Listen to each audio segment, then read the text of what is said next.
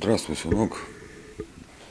Ты спишь, я пишу тебе сегодня свой, ну, свои мысли посреди ночи, время полчетвертого ночи или уже утра, не знаю, как правильно оценивать это все. Но пишу одним словом. Не могу не писать, почему-то так вот прям захотелось и со страшной силой значит, что-то тебе такое записать, толковое, умное. Вот. Значит, хотел с тобой сегодня поговорить о любви. Такая тема сложная. Эм, ну, я даже вот и стихи нашел э, такие совсем необычные, они нестандартные для обычной поэзии, поэтому это на самом деле это песня. группа Урфинджус, ну, стихи или кормильцу. Я тебе в конце их прочитаю. Хочу поговорить на эту тему. Ну, а мы с матерью с твоей в три года в разводе. Я тебе честно признаюсь, что а, гораздо раньше, до развода, задолго, я перестал ее называть своей женой. Я стал называть ее просто супруга. Ну, супруга вот такой термин законодательный, там, дозволенный термин. Вот. Жена – это э, не термин, это что-то очень, очень интимное, что-то очень такое, слов не подберу даже, что-то очень личное. А когда в отношениях между людьми перестает быть э, вот эта искра, э, когда при виде другого человека тебя перестает бить э, дрожь э, от того, что ты просто его видишь, вот эта радость какая-то. Э, и другой человек перестает быть женой становится просто супругой, если в паспорте есть.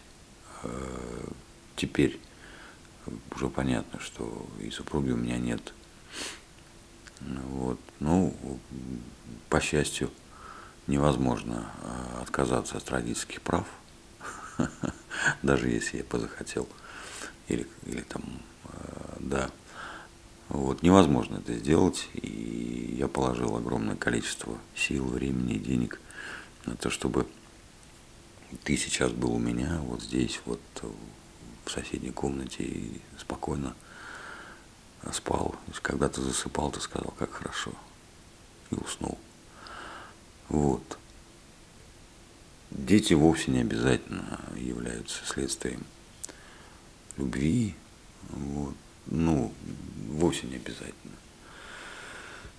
Потому что э, Любовь тебя не будет спрашивать, в каком возрасте, к кому. И ты никогда не будешь знать, насколько сильно это чувство, насколько долго оно продлится. Ты каждый день, глядя на другого человека, любимого для себя человека, будешь смотреть э, и спрашивать сам себя, люблю я его или не люблю. Как относиться к этому чувству, то есть есть оно, нет его, ну, как бы это каждый решает сам для себя. Сейчас такое время, что понятие любви, оно обесценилось.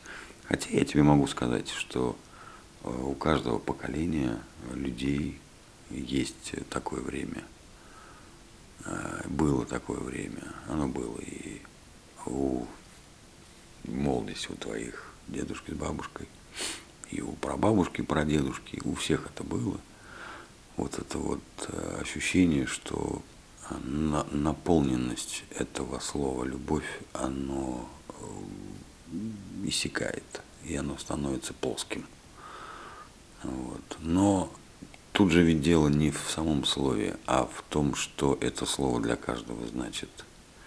Если человек сам по себе плоский, то и любовь, как слово, как термин, как определение будет для него плоским. Вот.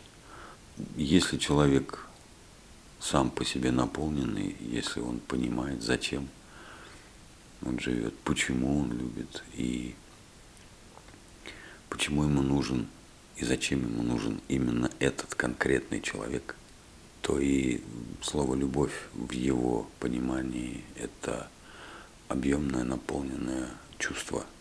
А, он, его сложно определить, э, потому что есть, ну, как бы подход с точки зрения химии, да, подход с точки зрения социальной, подход э, к этому термину с точки зрения женское, мужское начало, понимаешь? Вот. Мы все по-разному на него смотрим и даем разное определение в разные даже периоды своей жизни. Иногда по прошествии огромного количества лет а, ты понимаешь, что то, что ты всегда называл вот этим словом, оно этим не являлось никогда. Это могло быть результат какого-то воздействия извне, ну, знаешь, как там, приворот, там, наговор, приговор. Это могло быть следствием каких-то травм детства. Это могло быть результатом обмана. Даже вот э, так. Это очень часто бывает. Вот, кстати, об этом же стихи будут.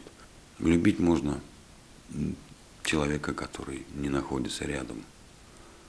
И хранить ему верность и стараться принять участие в его жизни, как-то обозначиться постоянно, постоянно обозначаться в его жизни, в жизни другого человека. Я все время говорю другого человека, имею в виду женщину, конечно. Мы с тобой только что сегодня говорили, что ну, Господь придумал два пола, мужской и женский. Вот. Все остальное от лукавого. Пусть будут, я не возражаю, но это все от лукавого. Лукавый это бес. Да? Но любить можно по-разному. И вот э, как, как теперь вот моя жизнь показывает, что можно любить человека, который находится от меня за тысячи километров. И не имея на сегодняшний момент никаких шансов встретиться, увидеться и начать жить вместе – я все равно, я все равно чувствую э, к этому человеку определенное влечение. Я понимаю, что мне эта женщина нужна. И я понимаю, что я очень сильно этой женщине нужен. Поэтому вот я живу один в ощущении покинутости, заброшенности, никому не нужности. И глядя на микрофон, который передо мной стоит, я все время думаю о том, что ну, как же так получилось? Это одна мысль. Вторая мысль, когда же это кончится? Вот. Но я повторюсь, что ничего невозможно загадать вперед. Можно каким-то образом, ну, я не знаю, обезопаситься, там, ну, брачный контракт, например, да, или держать в заложниках там кого-то, да, таким образом удержать человека. Но у любви есть очень странное свойство. Ее невозможно купить. Э, любовь невозможно, невозможно заставить полюбить, заставить. Любовь никогда не рождается из э, чувства страха. А любовь никогда не базируется на чувстве долга. Это чувство долга – это не любовь. И влюбленность и любовь – это разные вещи. Потому что влюбленность проходит обычно 3-6 месяцев. Но в ваше время гораздо быстрее, я думаю, она проходит 2-3 месяца и все. Как только ты получил, ну или она получила доступ к любимому в кавычках телу, так сразу начинает вот эта влюбленность разрушаться. Точно так же Вот очень красиво сказал тоже тот же Кормильцев. Наивные дети, мы умели влюбляться, не умели любить. Поэтому влюбляйся, пожалуйста. Я тебе только буду поддерживать в этом. Влюбляйся, но все время спрашиваю себя, смог бы ты каждый день, каждый день смотреть на этого человека живым, вот он рядом. Он туда-сюда мельтешит перед глазами, которому что-то все время надо, который требует к себе внимания, который бубнит что-то, он, он может проснуться недовольным, он может заболеть, а, у него какие-то свои интересы, с которыми ты будешь вынужден считаться. Сможешь ли ты вот это все принять? И дело не в смирении, а оставаясь самим собой, все-таки радоваться каждому дню, проведенному рядом с другим человеком, с одним и тем же. У тебя перед глазами есть очень хороший пример. Бабушка с дедушкой твои отметили золотую свадьбу в этом году, 5 февраля, они прожили вместе 50 лет. 50 лет. А мы сели считать с бабушкой и с дедушкой, с твоими. И выяснилось, что э, из близких нам людей никто не смог прожить 50 лет вместе. Никто. Не дожили. Кто-то из двоих не доживал. В первую очередь. Бабушка твоя с дедушкой дожили. И живут, и ты участвуешь в разговорах с ними по WhatsApp, по скайпу. А ты их видишь, ты знаешь, как они выглядят, кто эти люди, зачем они здесь.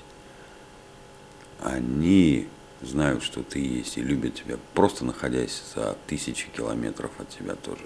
Они переживают и за тебя, и за меня – радуются за нас и огорчаются, когда у нас какие-то неудачи происходят в жизни. Поэтому мне есть что тебе сказать по этому поводу, по поводу того, что такое любовь. Вот твой дедушка однажды проснулся утром и принял решение, что вот эта женщина будет у него мелькать перед глазами каждый день всю его оставшуюся жизнь. Это очень серьезный шаг. И вот тогда он сказал, когда он принял это решение, он сказал твоей бабушке, я тебя люблю, выходи за меня замуж.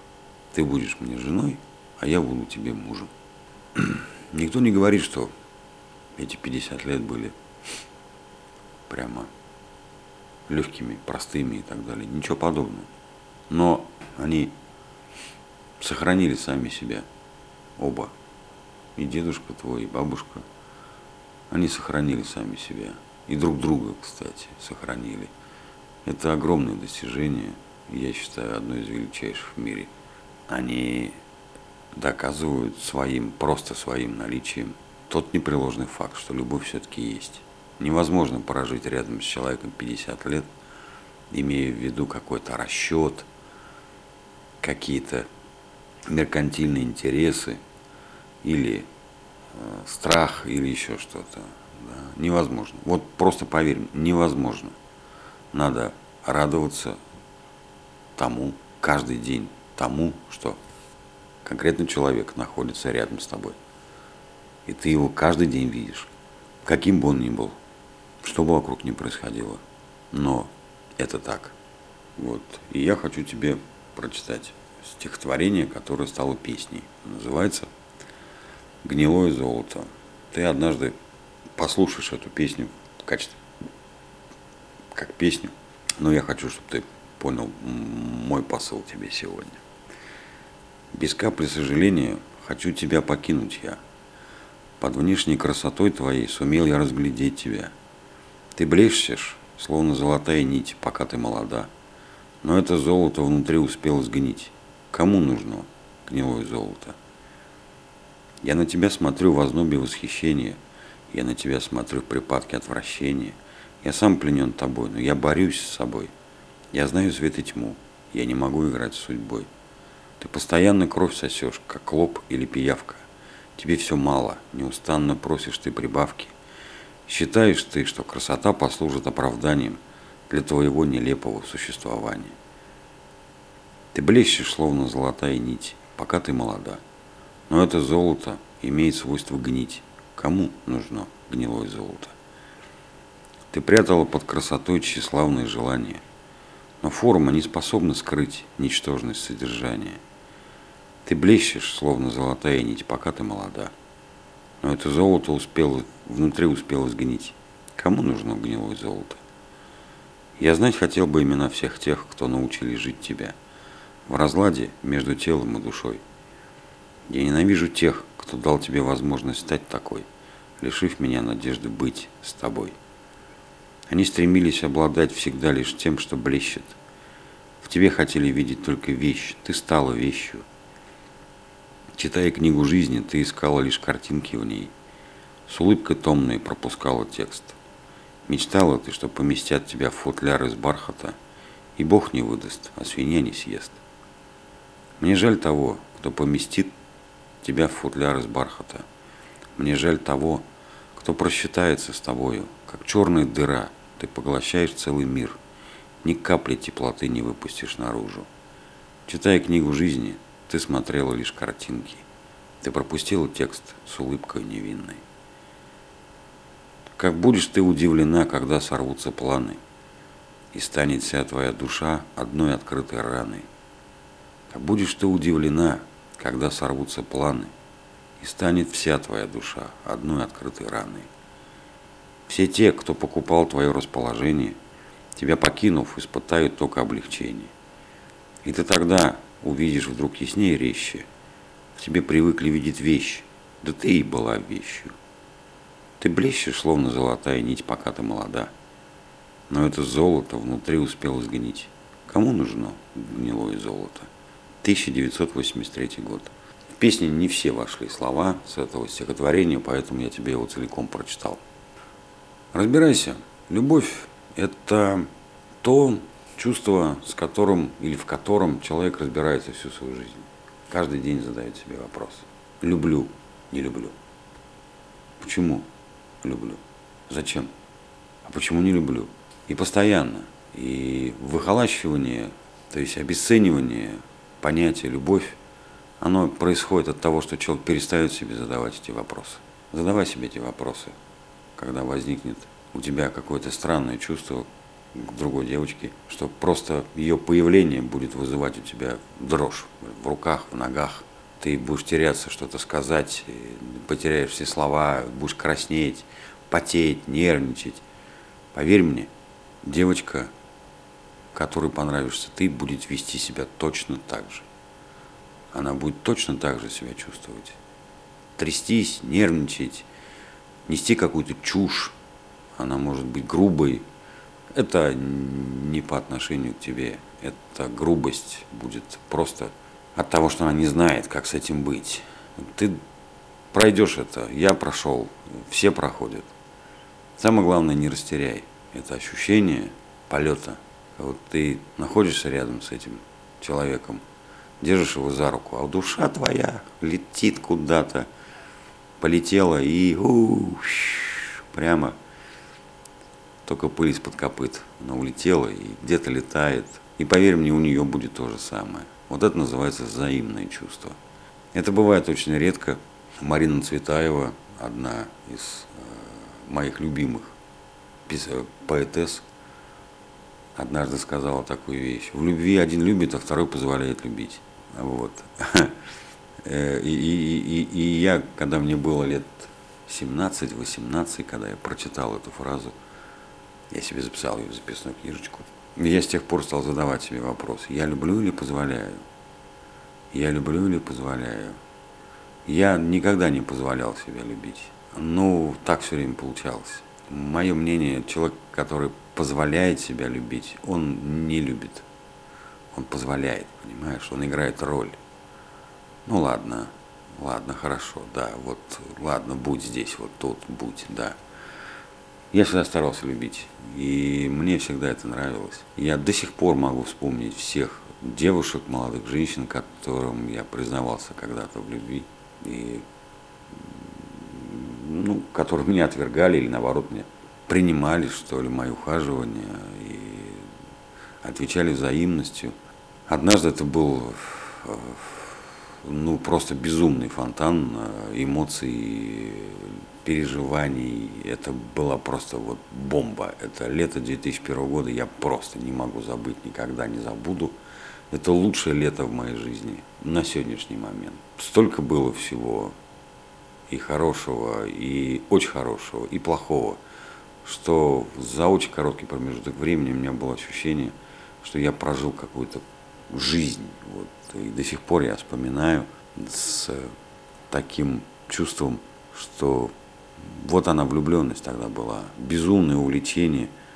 Причем с обоих сторон оно было абсолютно безумное и крышесносящее. Вот я знаю, что это такое. Хотя просто крышу сносит, это ты вообще не замечаешь. Что ты делаешь, зачем ты это делаешь, почему ты делаешь. Просто мчишься навстречу к этому человеку, а он мчится навстречу к тебе. Живи, сынок, живи полной жизнью, люби, ненавидь. Но вот сегодня я хотел тебе рассказать про любовь. Ну, уж как получилось. Уж как получилось. Давай, мой хороший, тебе скоро просыпаться. Досыпай. Пока.